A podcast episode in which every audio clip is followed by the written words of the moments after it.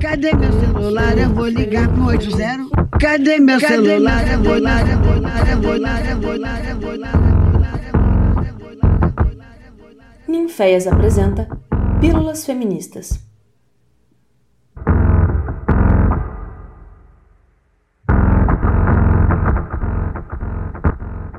Olá, pessoas lindas. Este é o podcast Pílulas Feministas. E quem está seguindo já me ouviu por aqui. Para quem está chegando agora, meu nome é Nina Caetano e sou performer e professora do programa de pós-graduação em artes cênicas da Universidade Federal de Ouro Preto, além de coordenadora do Ninféias, um núcleo de investigações feministas que atua junto à comunidade de Ouro Preto, em Minas Gerais e distritos da região. Hoje é dia 25 de novembro, Dia Internacional de Combate à Violência contra a Mulher. E nós, do Ninféias, não temos muito a comemorar. Estamos em plena pandemia do Covid-19 e em estado endêmico de descaso governamental no que tange às políticas públicas de proteção às mulheres. Em termos sociais, houve, nos últimos três anos, o que eu entendo ser uma alteração na percepção do que se configura como violência e, no último ano, um aumento significativo do número de estupros, assédios, agressões e feminicídios, tanto causado pelo isolamento imposto pela pandemia, quanto por essa alteração na percepção.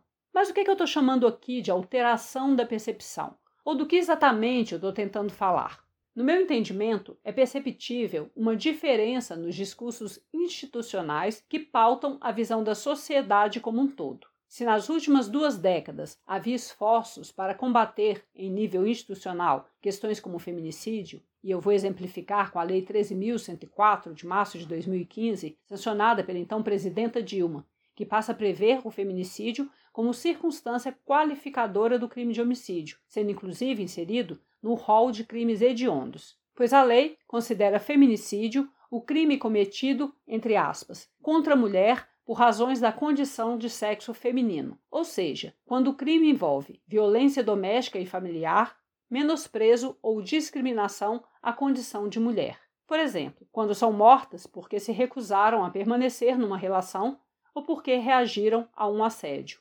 Hoje, ao contrário disso, a gente vê um esforço negacionista das instituições. Em nível judiciário, como pudemos ver no recente caso da absolvição do estuprador de Mari Ferrer, sob a alegação de que se houve estupro, não foi intencional, gerando inclusive uma discussão sobre uma possível, eu diria impossível, figura jurídica, que seria a do estupro culposo. Ou seja, aquilo que estamos carecas de escutar, que se houve estupro, foi porque ela provocou, ela estava pedindo ou então do Poder Executivo, que chancela na figura do atual presidente atos de horror como esse, porque a sua fala violenta reverbera justamente o pensamento de que uma mulher só não deve ser estuprada se ela for feia demais para merecer. Ou ainda de legisladores que estão propondo em nível municipal, estadual e federal retrocessos no que diz respeito aos direitos das mulheres, como, por exemplo, a criação do projeto de lei que prevê o Estatuto do Nascituro. Com esses exemplos, eu estou buscando aqui evidenciar esse esforço institucional que tem atuado no sentido de negar que haja violências específicas ligadas à condição de gênero, de modo a reforçar o já existente discurso patriarcal de que, se a mulher sofre alguma violência, a culpa é dela, porque de alguma maneira ela provocou isso.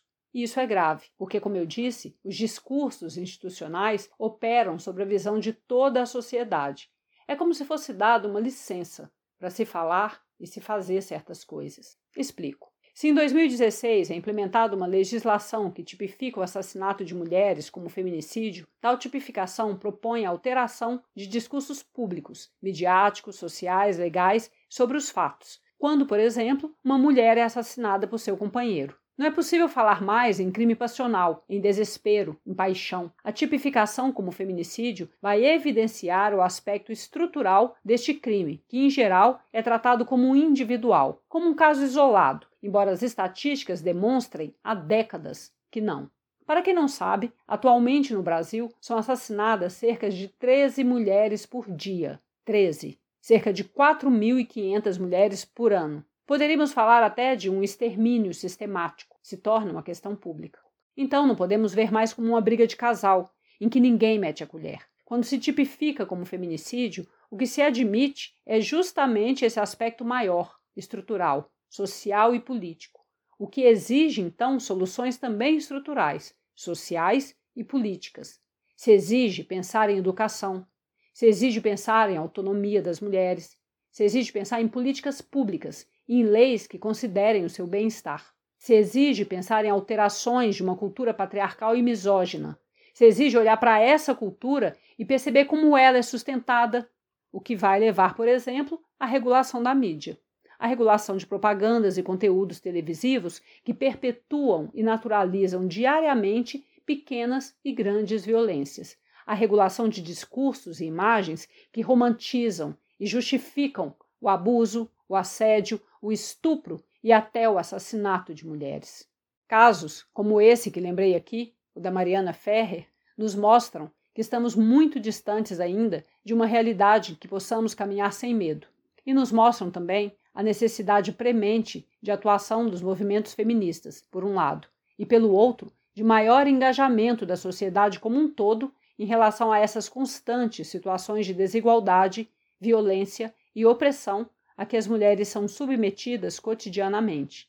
Mas eu quero aqui destacar que, quando eu falo mulheres, eu não estou considerando que estamos todas sofrendo as mesmas situações de opressão e violência. É importante destacar que os índices de violência são distintos para diferentes corpos de mulheres.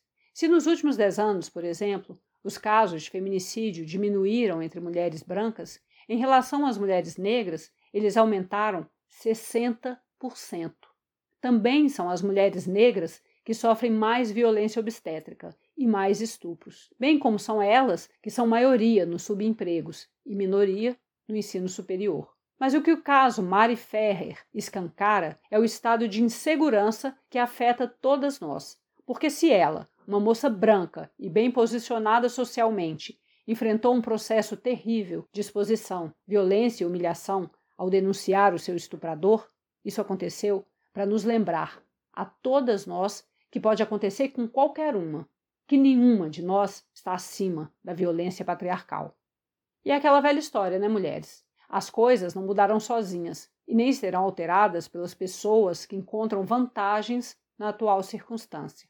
Então, se queremos que mulheres não sejam mais mortas simplesmente porque não desejam permanecer numa relação, que não sejamos mais agredidas em nossos lares, que meninas não sejam mais estupradas e engravidem com 10 anos de idade, então devemos agir. E são muitas as ações possíveis.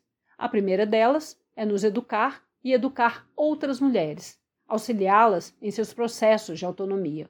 Inclusive, eu recomendo, para quem quiser pensar mais sobre essas questões que tratei aqui rapidamente, alguns podcasts da série Pílulas Feministas, como o episódio 18, que trata de cultura do estupro, o episódio 13, que trata de namoros abusivos, ou 22, que trata de tráfico de mulheres.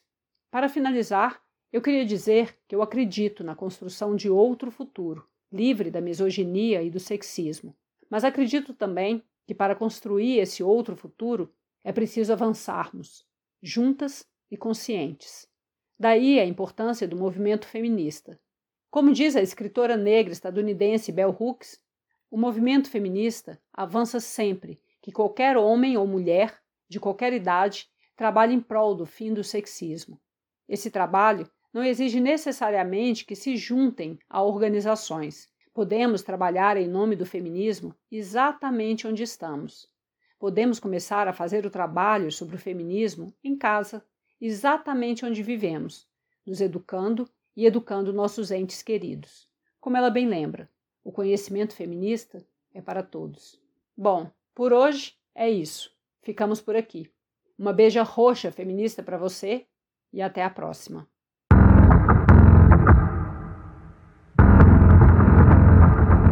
Essa foi mais uma produção do Ninféias, Núcleo de Investigações Feministas, com o apoio da Pró-Reitoria de Extensão da Universidade Federal de Preto.